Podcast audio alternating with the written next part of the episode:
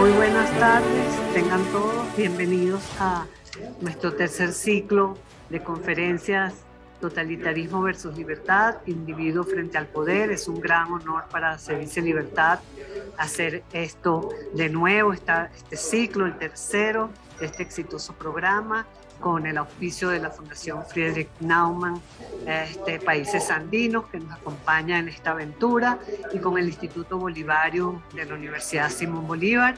Y en nombre de Se Dice Libertad, pues eh, agradecemos al profesor Jesús Ojeda que ha preparado esta maravillosa conferencia sobre Richard Rorty, que la vamos a disfrutar y le paso la palabra primero a José Muñoz, director de programas de la Fundación Friedrich Naumann, para que nos dé un saludo, y luego a la profesora Carolina Guerrero para que presente al profesor Ojeda y le dé el marco a la conferencia para que iniciemos. Muy buenas tardes. Buenas tardes, muchas, muchas gracias por el saludo, Rocío. Muy buenas tardes, doctor Ojeda. Muy buenas tardes, doctora Guerrero, todo el equipo de CICEL y a los participantes. Efectivamente, nosotros venimos acompañando este proyecto desde un inicio que ha dado ya a la fecha eh, resultados muy, muy importantes. No solamente contamos ya eh, con dos publicaciones, si no me equivoco, y ojalá tercera pronto, eh, que dicho sea de paso, queremos ver la posibilidad de también tener alguna edición impresa, ojalá que se pueda concretar en un futuro cercano. Y para nosotros es, es, un honor desde, desde cada uno de los proyectos donde se nos invita a participar, porque sabemos eh, la ardua lucha que están realizando en Venezuela por la libertad. Realmente son un ejemplo para, la nación. Justamente ahora nos encontramos en, en Colombia, en Medellín, eh, con diferentes socios de la fundación y donde todos reconocen como un referente la labor que viene realizando Se dice Libertad y, y realmente eh, queremos seguir apoyando y siempre para seguir promoviendo esas actividades. Y solo me queda dejarles un, eh, un saludo y desearles éxitos en esta en esta en este conversatorio a cargo del doctor Ojeda. Muchas gracias. Gracias, José. Adelante, profe Carolina. Muchísimas gracias. Buenas tardes a todos. Gracias a Se dice Libertad, a la Friedrich Naumann Stiftung Países Andinos y en nombre del Instituto de Investigaciones Históricas Bolivarium de la Universidad Simón Bolívar, estamos complacidos de poder arribar a este tercer ciclo eh, de conferencias, libertad y totalitarismo el individuo frente al poder. Muchas gracias a CEDICE, muchas gracias a la Friedrich Naumann Stiftung por propiciar este espacio de debate y de difusión de las ideas y de los valores eh, republicanos y libertarios. Tengo el honor de presentar al profesor Jesús Ojeda en esta excelente conferencia que ha preparado para esta tarde, Richard Rorty, La ironía como defensa de la libertad y de la democracia. Jesús Ojeda es profesor del Instituto de Filosofía de la Universidad Central de Venezuela. Es filósofo, magíster en filosofía y próximamente doctor en, en filosofía también. Entonces, sin más, damos, eh, eh, abrimos nuestra sesión de esta tarde y profesor Ojeda, encantada de, presentarlo y escuchar. Gracias. Bueno, muchas gracias a todos, gracias por la participación. Hoy vamos a ver a Richard Rorty, la ironía como defensa de la libertad y la democracia. Richard Rorty es un filósofo norteamericano este, que murió en el 2007, o sea, murió a los 76 años, es un liberal, lo colocan dentro de la postmodernidad, es un autor que sigue la línea del pragmatismo norteamericano y sobre todo es un autor polémico. Dentro de este autor, nosotros hoy nos vamos a dedicar a ver el concepto de ironía, la ironía como defensa como defensa tanto de la libertad como de la democracia. Pero como es un concepto central, tenemos que ver en qué consiste ese concepto de ironía para luego poderlo relacionar con el concepto de libertad y democracia. Lo primero que tenemos que decir es que Richard Rorty eh, se ubica dentro de la gran línea de la cultura occidental dentro del concepto de ironía, es decir, que el concepto de ironía es un concepto central de la filosofía de Occidente Y Richard Rorty retoma ese concepto solamente que le da un nuevo viraje, una nueva visión, que yo considero que es lo más esencial de su filosofía y que nos sirve para entender la sociedad actual hoy. Entonces, voy a empezar con el concepto de filosofía de lo que no es para Richard Rorty la ironía, para luego poder dedicarle a concentrarme en el verdadero concepto de Richard Rorty. La ironía para Richard Rorty no está relacionada con el sarcasmo, es decir, con esa capacidad que tiene alguna persona de herir a otra para hacerle entender algunas cosas. Tampoco para Richard Rorty la ironía está relacionada con la simulación, ese pensar una cosa y decir otra, con la finalidad de poner en contradicción a un contrincante. Para Richard Rorty tampoco está relacionada con un, con un recurso literario para embellecer la literatura. Y tampoco finalmente está relacionada con el concepto de método al estilo de Sócrates, es decir, esa, esa tendencia de hacer preguntas y respuestas para ver las contradicciones de la persona que tenemos al frente. Para Richard Rorty, aquí está lo central de su posición, para Richard Rorty la ironía es un estilo de vida. Y creo que ahí está su gran aporte para nuestra época. Es un estilo de vida. Un estilo de vida significa una manera específica, propia del ser humano para enfrentar su vida privada y su vida pública. Es un talante, es decir, una manera de ser frente a la vida. Ese es el concepto central de Rorty, la ironía como forma, estilo de vida. Claro, Richard Rorty notó que en la cultura de Occidente se han presentado varios estilos de vida, por ejemplo, está el escepticismo centrado en la duda. Es un estilo de vida. Está el, estilo de vida del cinismo, que está montado sobre el concepto de una vida natural. Está el concepto hedonista de la vida, es decir, personas que están ubicadas en el concepto del placer y la eliminación de, del dolor. Está el estoico, es una forma de vida que está montada sobre el concepto de entereza. Entonces, frente a todo ese concepto de vida que Rorty sabía que existía en la cultura filosófica de Occidente, Rorty nos va a decir, la hoy ese, esos estilos de vida son interesantes, importantes, pero hoy tenemos que ser irónicos. Es decir, que la nueva forma de vida y la vida que realmente se adapta a los problemas actuales es ser irónico. Rorty va a tomar, dentro de la cultura irónica de Occidente, va a tomar tanto de la ironía socrática como la ironía romántica. Es decir, que son las dos grandes líneas dentro de la cultura de Occidente que se han presentado como válida, como sólida, como importante. De Sócrates va a tomar el concepto de que todo tiene que ser discutido y todo tiene que estar dentro del diálogo. Va a tomar esa idea del concepto de la ironía socrática. El diálogo y la discusión, el poner las cosas en cuestión, en ponerlas en duda, en analizarlas. Y de la teoría eronista eh, romántica va a tomar el concepto del yo, del sujeto que es capaz de imaginarse cosas, de que es capaz de construir su nueva vida de que es capaz de ir más allá de la contingencia. Esos dos esas dos fuentes que va a tomar Rorty la va a incorporar en su concepto de la ironía, es decir, del hombre ironista. Solamente que el aporte de Rorty va a ser significativo por dos motivos.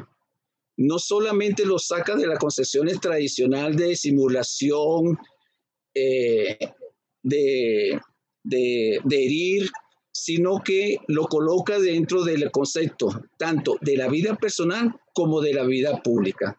Es el gran aporte de Rorty.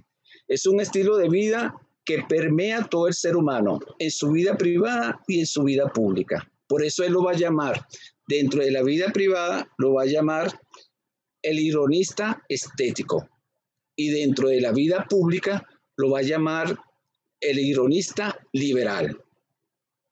Entonces, eso es lo más importante que yo considero que tiene la filosofía de Rorty.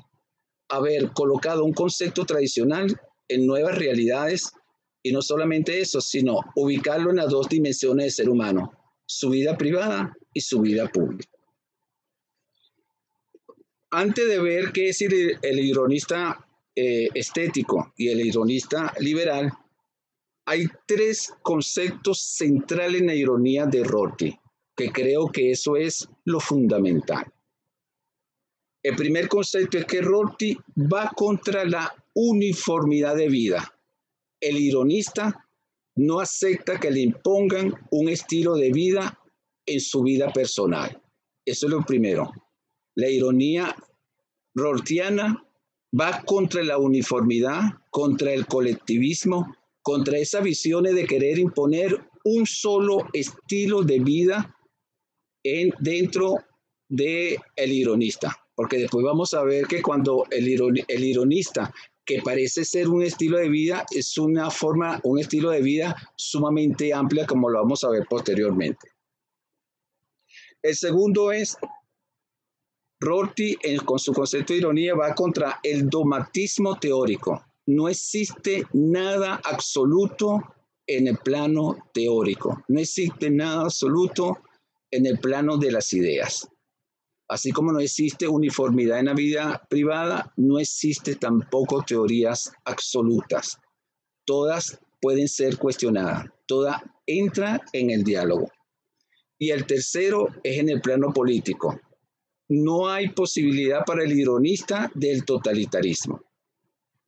No hay forma para el ironista de que acepte una concepción totalitaria, una concepción dictatorial. ¿Por qué? Porque dentro del concepto de ironía que toma de la ironía romántica, no existe absoluto frente al yo. Entonces, con esos tres elementos, paso al primer punto, que es el ironista privado. Entonces, para Rorty dice, bueno, el concepto de ironía en la dimensión privada tiene una serie de características esenciales. ¿Cómo debe ser ese ironista estético? Ese ironista estético tiene varias características y son las siguientes. Primero, es historicista. Es un hombre que vive su aquí, ahora y su contexto. No trata de aislarse de su contexto. No crea ilusiones ni paraíso. Vive radicalmente su presente. Por eso Rorty lo ha llamado que es historicista contextualista. Segundo, tiene un léxico, un lenguaje. Ese lenguaje que utiliza, él lo llama el léxico último, su lenguaje último, donde expresa sus emociones, expresa sus proyectos, sus ideas, sus esperanzas, sus inquietudes. Pero ese léxico último, dice Rorty, para el ironista es contingente. Tampoco es absoluto.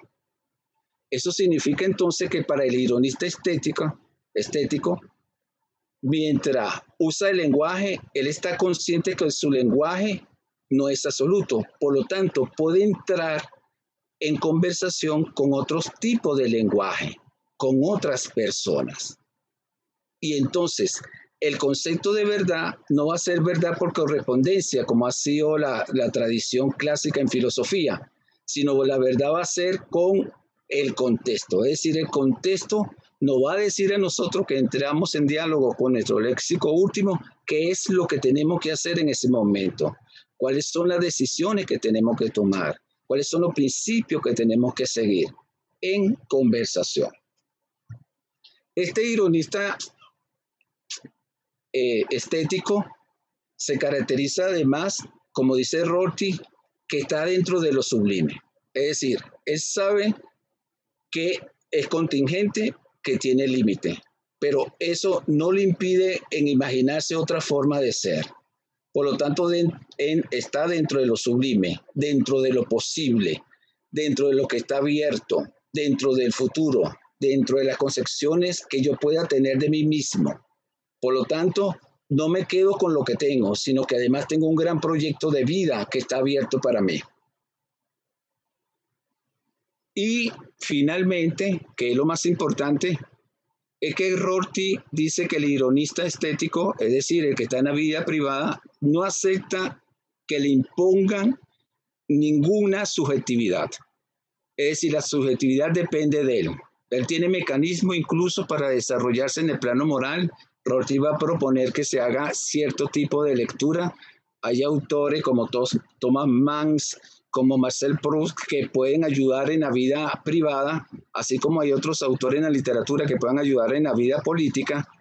En la vida privada, el ironista cuenta con una cantidad de literatura que puede utilizar para él perfilar su plano, para configurar su plano moral.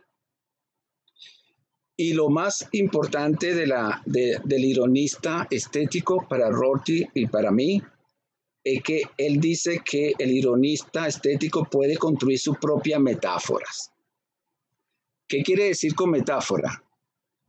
Es decir, llenar su vida personal con otra forma de vidas, combinarlas, quitar una, poner otra, inventarlas. Por ejemplo, en el plano eh, de la literatura occidental se nos han propuesto varias metáforas. Por ejemplo, Ariel, el noble, Calibán, el torpe, el Quijote, el idealista, Santo Pancho, Santo eh, Sancho Panza, el realista, Zoilo, el crítico, Doña Bárbara, la indomable, Santo Luzardo, el civilizado, Juan Bimba, el sencillo. Eso es lo que yo, Rorty, yo hice una adaptación para Venezuela, pero Rorty lo que no quiere decir es que siempre en la cultura occidental se nos han propuesto metáforas. Por lo tanto, el ironista en la vida privada tiene muchísimas metáforas que puede combinar, utilizar dentro de su vida. Él no tiene ninguna esencia como ser humano. Él tiene que construirse, casi como lo que decía Sartre, es una pasión inútil. Tiene que ser todos los días su propia construcción. Todos los días tiene que decidir. No puede permitir que nadie decida por él. En ese, en ese sentido, Rorty es totalmente individualista. Es decir, el ser humano se tiene que construir a sí mismo. Él puede utilizar todas esas metáforas y, y muchas más que faltan aquí, como el Fausto, etcétera, la puede utilizar, pero no se queda en ninguna, porque él está dentro de la teoría de lo sublime, de las posibilidades que yo tengo dentro de mi vida. Esa es el ironista privado, el ironista estético. Entonces Rorty nos dice, bueno, ahí tenemos cómo construir nuestra vida individual, pero también tenemos que construir nuestra vida social, nuestra vida pública entonces lo va a llamar el ironista liberal. ¿Cuáles son las características que tiene ese ironista liberal? Ese ironista liberal tiene la siguiente característica. Primero, se opone a todo tipo de sufrimiento innecesario. Va contra los niveles de crueldad, va contra las injusticias él considera que ese sufrimiento debe ser eliminado en una sociedad democrática. No se debe sufrir, se debe evitar el sufrimiento innecesario. En este sentido, para Rorty, el ironista liberal es un ironista solidario.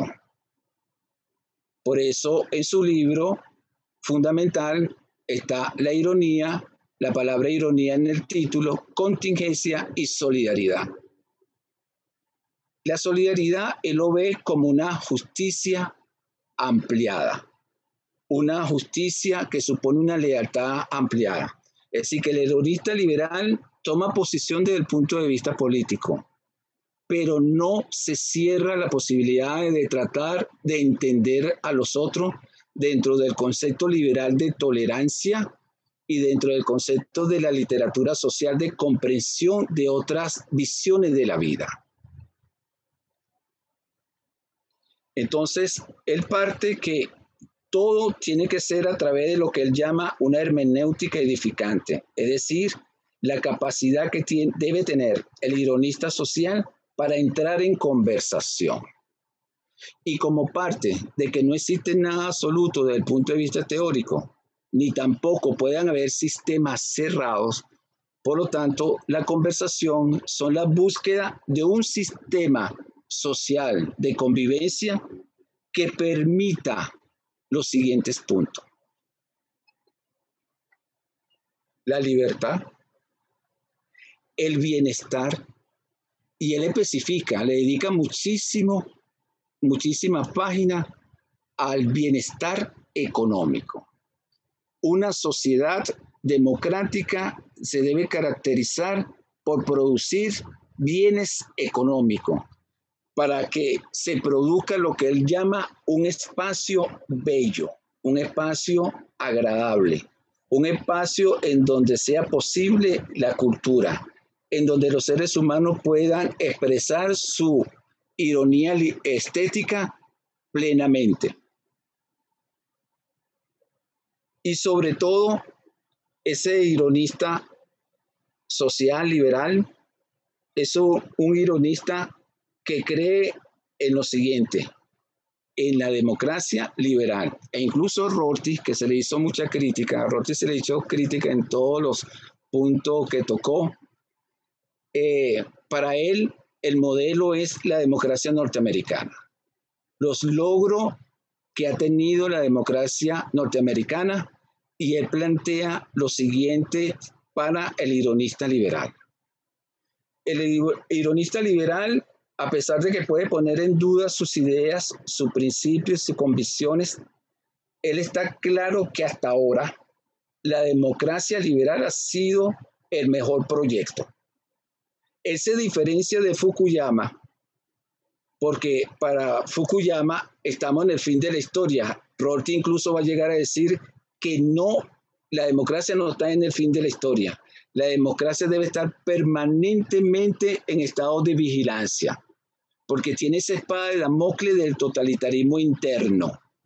Él tiene la, la, la, misma concepción de muchos filósofos contemporáneos que plantean que la democracia no puede tener esa seguridad que hasta ahora no han querido vender, sino que la democracia es una construcción permanente, es un espacio vacío, como dice Lefort. Tiene que estar permanentemente construyéndose, porque si se descuida, puede caer en el totalitarismo. Por lo tanto, no estamos en la fin de la historia, como dice Fukuyama, sino que al contrario, estamos en una democracia que se puede poner débil y puede ser débil. Entonces, frente a la democracia, Rorty nos va a plantear lo siguiente.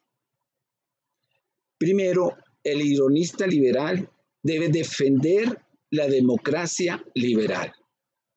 Y la única forma de hacer el cambio, porque él ve las posibilidades de las mejoras siempre dentro de los sistemas, es si me garantizan las libertades y el bienestar, como dije anteriormente. ¿Cuál bienestar? El económico, porque plantea que muchos de los problemas actuales que tenemos es porque no se ha canalizado bien el problema económico y lo que estamos haciendo en el plano actual es mucho sufrimiento innecesario. Por lo tanto, para él la democracia es un sistema imperfecto, vulnerable.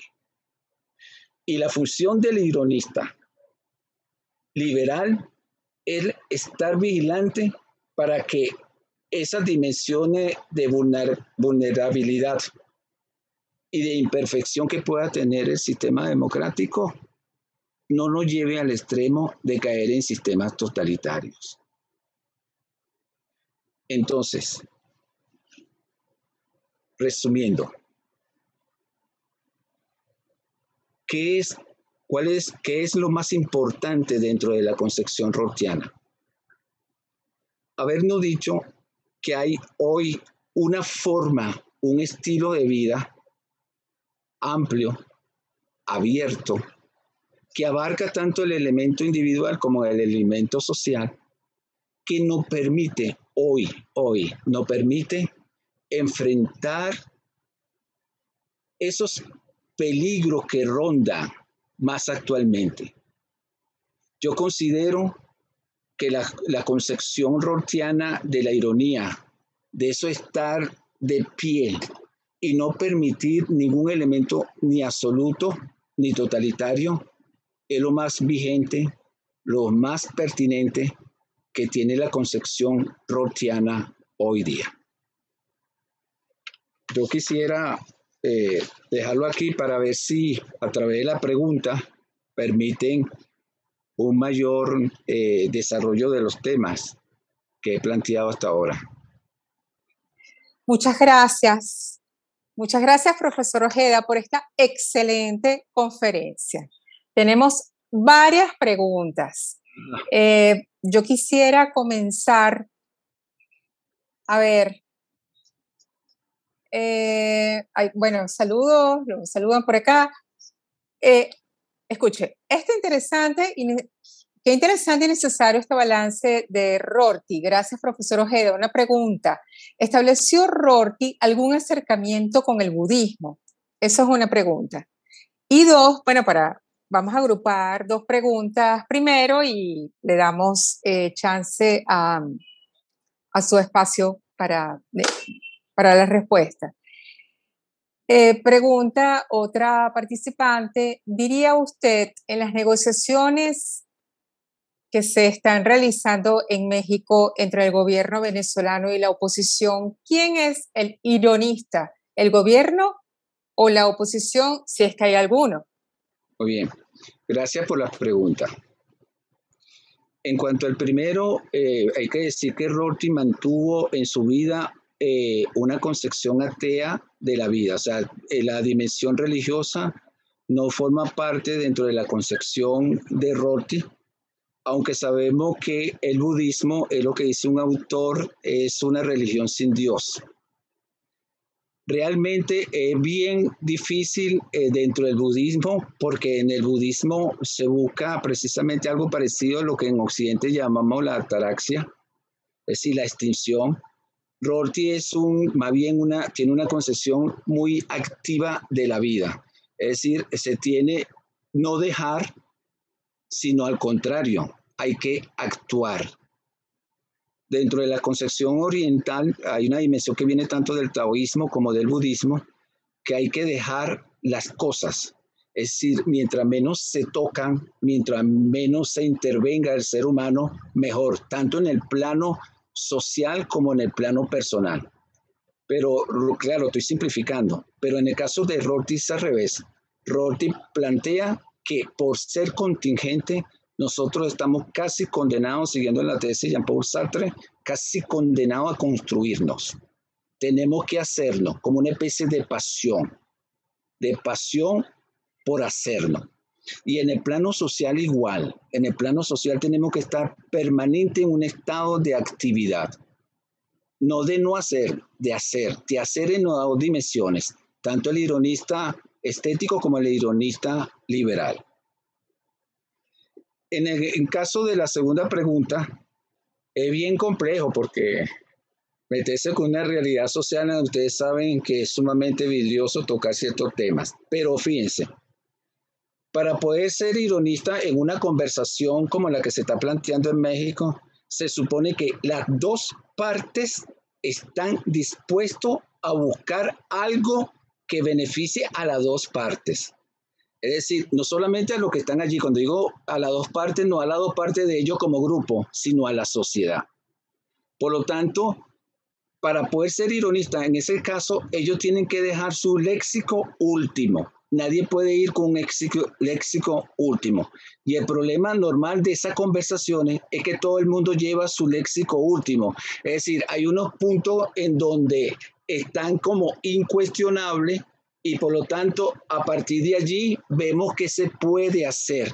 En cambio, la tesis de Rorty es que supone un mayor riesgo la conversación. La hermenéutica edificante supone un mayor riesgo. ¿Por qué?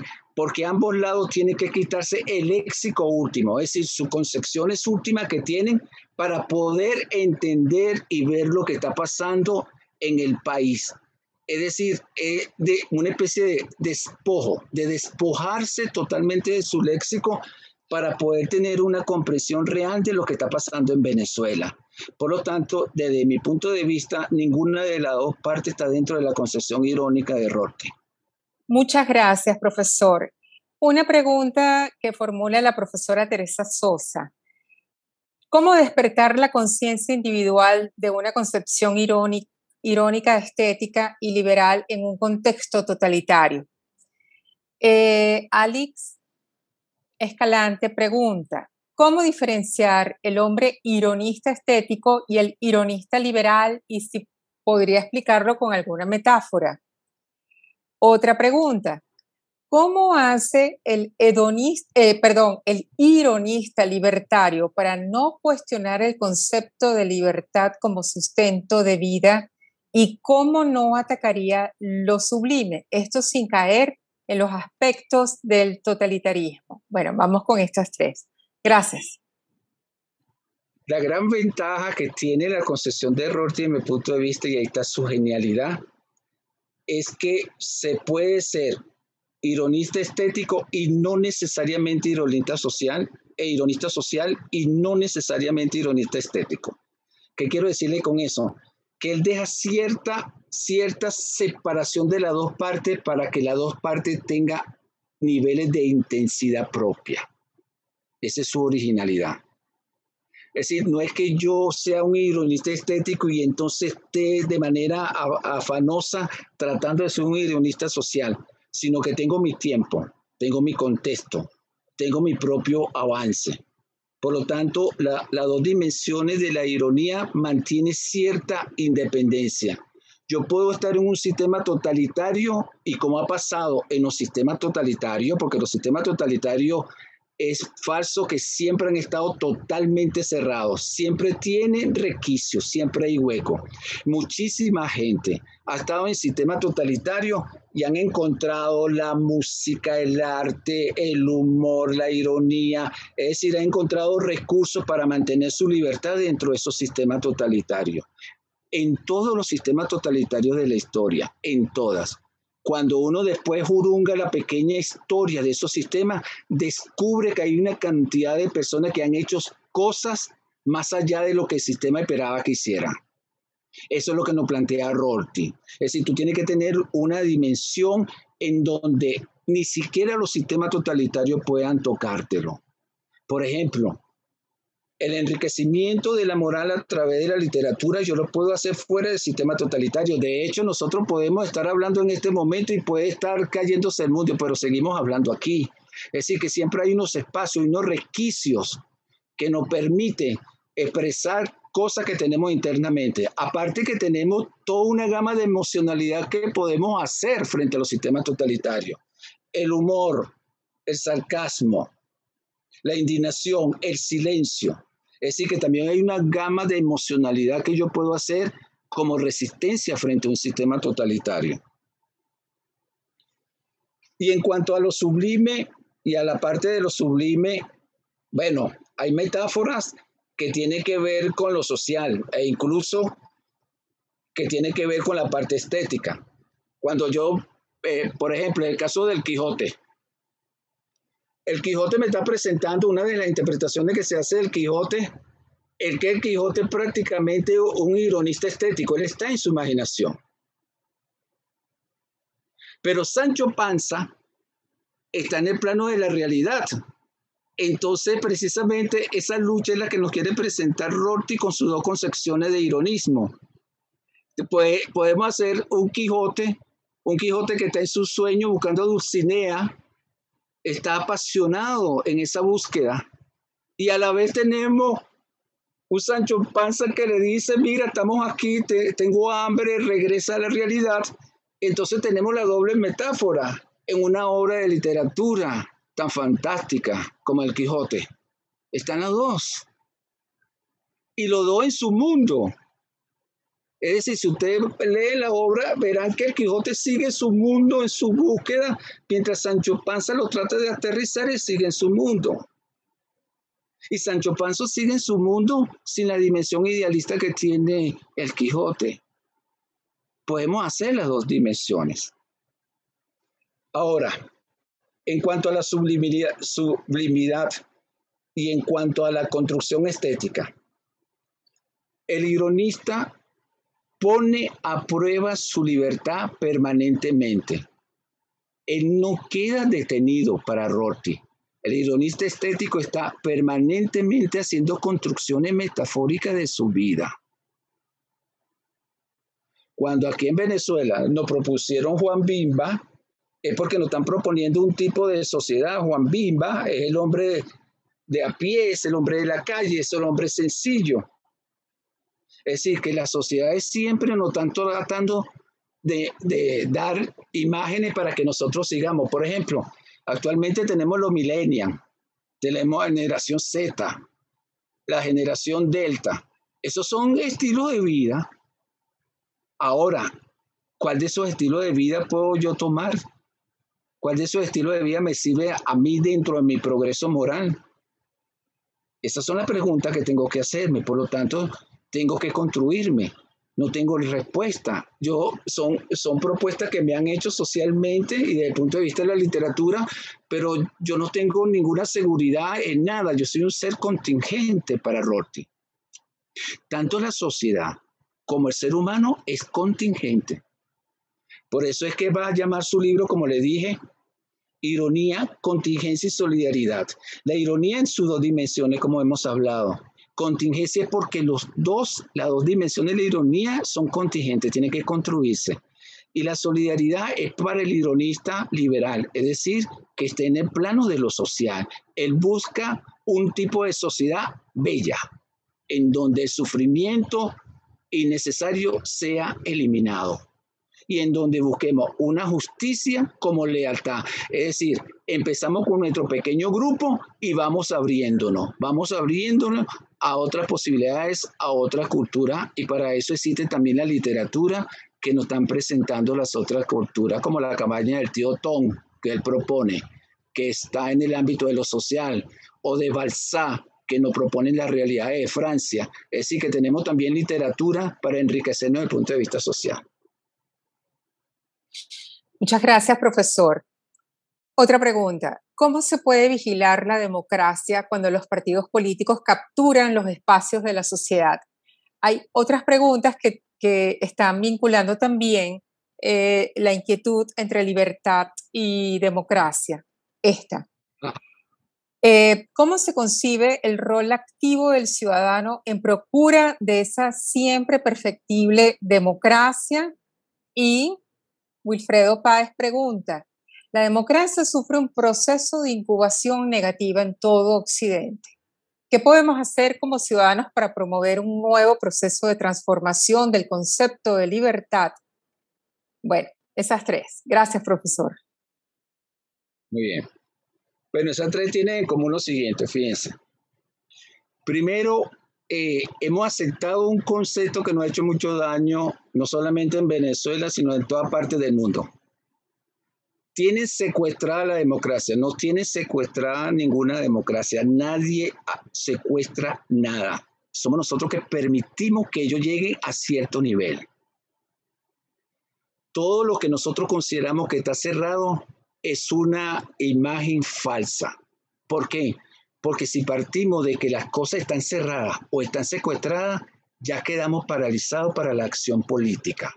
Las cosas deben ser abiertas. Eso que decimos que está cerrado es porque nosotros ya internamente estamos aceptando esa condición.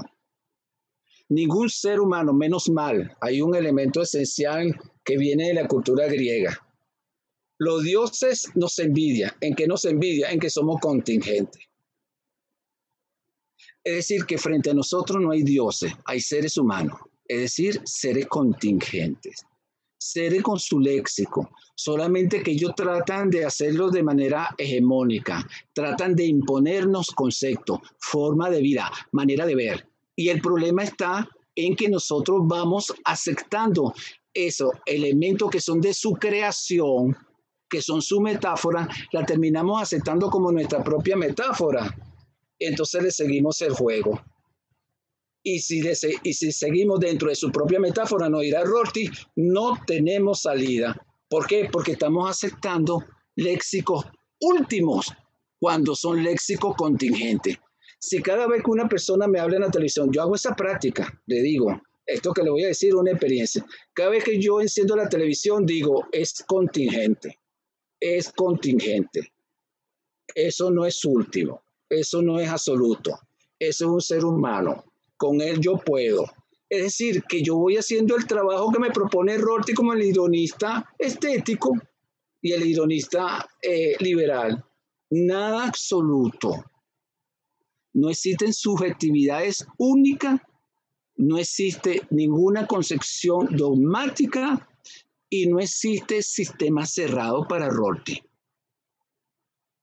Eso es esencial, porque si partimos de que no existe eso, entonces hay la posibilidad siempre de lucha. La gente que ha terminado resignada es porque ha partido que esas metáforas que están usando los políticos y que se están imponiendo en el plano internacional son válidas. Ahí está el error. No son válidas. Eso no ha sido cuestionada porque Rorty en su hermenéutica edificante plantea que todo tiene que ser puesto aquí a analizarse, a cuestionarse. Y si una persona me dice, yo lo mío yo no lo voy a cuestionar, entonces, señores, entramos en un problema. Ah, pero ustedes me dirán, ¿y qué pasa con el ironista, el ironista liberal que dice que la democracia es, es el sistema que es válido? Ah, pero Rorty dice, es vulnerable, es imperfecto, pero es el mejor que hasta ahora ha respondido a los elementos esenciales de la libertad y del bienestar económico. entonces, yo discuto contigo, pero preséntame un proyecto que supere esto. Ajá, esa es la hermenéutica edificante preséntamelo, vamos a edificar, pero vamos a edificar cuando tú me plantees unos argumentos, es decir, una nueva metáfora que yo pueda decir, wow, la mía queda incluida en eso, quedan superada, pero si tú me estás planteando que yo más bien termine cediendo cosas que ya yo he conquistado, no tiene sentido en hermenéutica edificante. Entonces no tengo forma de discutir, porque ahí cómo vamos a discutir si ya tú estás planteando que tiene un léxico último. Yo estoy planteando que mi democracia sí es vulnerable Sé que mi democracia puede estar en peligro, pero es la mejor que ha habido hasta ahora. Plantéame una mejor. Cuando plantees una mejor en una discusión válida, es decir, de alguna manera que, su, que tú me garantices que va a estar toda esa libertad que hemos conquistado sigan vigentes y que el estado de, bienestar sigue vigente, entonces entramos en, discusión. los ironistas ni el estético, ni el liberal ceden la posición mientras no escuchen una opción que de alguna manera él considere que sigue siendo, que es válida en cuanto supera aquella conquista que históricamente hemos tenido. Excelente, muchas gracias, profesor. Pregunta la doctora Elisa Escobar. ¿Cuál sería el riesgo de Venezuela? Haber dejado de construir su democracia y luego hay otras dos preguntas que tienen que ver con eh, las fuentes intelectuales del propio Rorty. Eh, ¿Cuáles han sido los autores, bueno, cuáles fueron los autores y las ideas que influenciaron a Richard Rorty para llegar a, la, a su teoría de la ironía? Y otra pregunta, ¿podría el profesor Ojeda ampliar el paralelismo de Rorty con Sartre? Gracias haciendo, haciendo un trabajo aquí intelectual, una especie de imaginación, voy a usar un concepto de Rorty, de la imaginación, la capacidad de ver el futuro en el presente. Voy a eh, decir lo que pienso realmente en el caso de la pregunta concreta que me están haciendo sobre Venezuela. Lo que está pasando en Venezuela, desde mi punto de vista, es lo que dije un poquito anteriormente. Hay una metáfora es decir, hay unas concepciones que nos han planteado que los venezolanos hemos terminado por aceptar. Es decir, que no han sido puestas en cuestionamiento. Entonces, todas las cosas que se nos están presentando, porque el gran problema es que tenemos ahora redes. El problema con las redes es que cuando uno le dice a otra persona, mira, entremos en una hermenéutica edificante, ¡pum!, queda uno borrado. Ese es el problema. El problema es que estamos en una sociedad que se está cerrando, está buscando su léxico último. Entonces no nos está permitiendo ver posibilidades dentro del ámbito de nuestra nación. Es decir, nuestra, yo veo nuestra nación siempre como una posibilidad, que es el otro concepto central de Rorty, el futuro. Es decir, él lo llama que el, el ironista liberal tiene utopía, pero no en ese, ese, concepto de utopía como quimera, de una cosa realizable, no, de partiendo del presente, aquella cosa que yo puedo ir conquistando lentamente a través de hermenéutica edificante. El problema que tenemos actualmente es que a través de los medios de comunicación que son tan poderosos, ellos lograron descubrir algo esencial, nada. Establece unos parámetros de lo que debe ser el venezolano, lo que debe ser la sociedad venezolana, lo que debe ser la democracia venezolana e imponlo. Eso es lo que está pasando, que nos imponen. Entonces están como cercando todos los espacios para que uno pueda ver que eso que están presentando es contingente y no es absoluto. Entonces, eh, cada vez que yo digo, bueno, pero mira, aquí tiene un problema, dice, no, no, no, no, ese problema lo resolvemos. Es decir, eh, tratan de llenar todos los requisitos, pero el gran problema en política es que no se pueden llenar los requisitos. No se pueden llenar los huecos. Y esa es la tremenda ventaja que tenemos, no solamente en Venezuela, en el plano mundial por más que traten de ser hegemónicos, no hay posibilidades de que la gente se le revele. No hay, no hay. Siempre tardará años, tardará meses, tardará muchas cosas, pero el movimiento, aquí en Venezuela hay muchísima gente que se está moviendo, pero que no están afuera. Es como te dice Benzaí, son como unos topos, están abajo trabajando. No se ve, el ironista estético está permanentemente trabajando. Cada uno de nosotros es un ironista estético. Estamos trabajando, aunque tenemos un sistema o una sociedad que consideramos que no, que no, que no debe ser, nosotros seguimos haciendo cosas como esto, por ejemplo. Esto que está, que está haciendo se dice es un elemento que demuestra la tesis de, de Rorty. Esto es un espacio que los que están afuera, que consideran que tienen el éxito último, no saben que tenemos aquí este espacio y que hablamos y que decimos las cosas que pensamos y que la podemos discutir. Se dice una muestra y así como se dice, hay muchísimos elementos en todo el plano mundial haciendo lo mismo. Por lo tanto, Venezuela está, bueno, es más, en su mejor momento. Le voy a decir algo que yo sé que a lo mejor algunos ya algunos datos me pueden apagar. Estamos en el buen momento, ¿por qué? Porque las situaciones extremas, como decía Kierkegaard y decía Carl Jasper, los seres humanos se reconocen en las situaciones límites, en esas situaciones finales. Ahí se reconoce, porque ahí vemos todos los requisitos que tiene el sistema. Porque cuando un sistema trata de cerrar, resulta que los seres humanos, a través de su ironía estética, descubren una tonelada de requisitos por donde pasar. Mire el muro de Berlín. Hay túneles. Hicieron túneles. La gente pensaba que estaba todo controlado, no estaba nada controlado, eso se desplomó. Los sistemas que han considerado que eran totalitarios, eso, eso estaban cantidad de gente haciendo música, obra teatral, este, usando el humor, caricatura, etcétera. Sigue funcionando. Y eso es lo que me da optimismo. Por eso el talante de Rorty es un talante optimista. Es decir, es un estilo de vida con talante optimista. Es decir, yo sé que es posible porque estoy convencido de que todo es contingente. Por lo tanto, mi lucha siempre va a ser permanente porque nada de lo que se me presente es absoluto. Eso, eso lo tomó de la concepción romántica, de la ironía romántica. Pero él toma de Dewey, él toma todo el pragmatismo de, de, de, los norteamericanos, toma Wittgenstein, este, eh, toma a Jean-Paul Sartre, y dentro del concepto de Jean-Paul Sartre toma el concepto de hacernos, permanentemente, o sea, lo que Sartre llama en su libro Ser y la Nada, la pasión inútil. Tenemos que hacerlo, tanto en el plano individual como en el plano social. No tenemos opción, menos mal que no somos dioses. ¿Por qué? Porque tenemos que hacer todas las cosas, somos un Prometeo. Tenemos que llevar nuestras piedras, se nos vuelve a caer, tenemos que volverla a llevar. Eso es lo que es la democracia.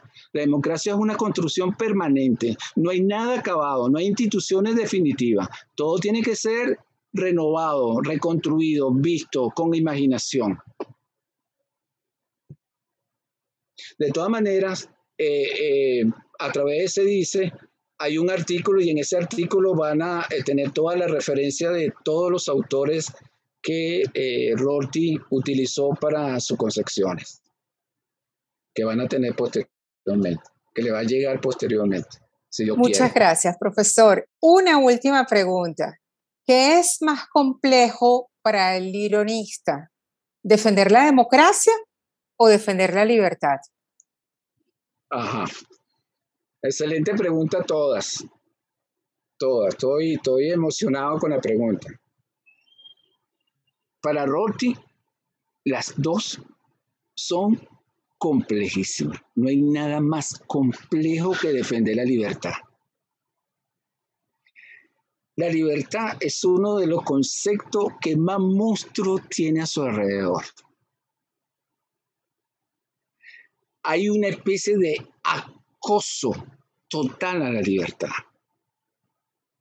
En todo, en todos lados, sea en la vida cotidiana, sea en la vida social, sea en la calle, todo el mundo quiere quitarnos que nos expresemos libremente. Y parece que prácticamente hay como una especie de, de manía actual con este concepto.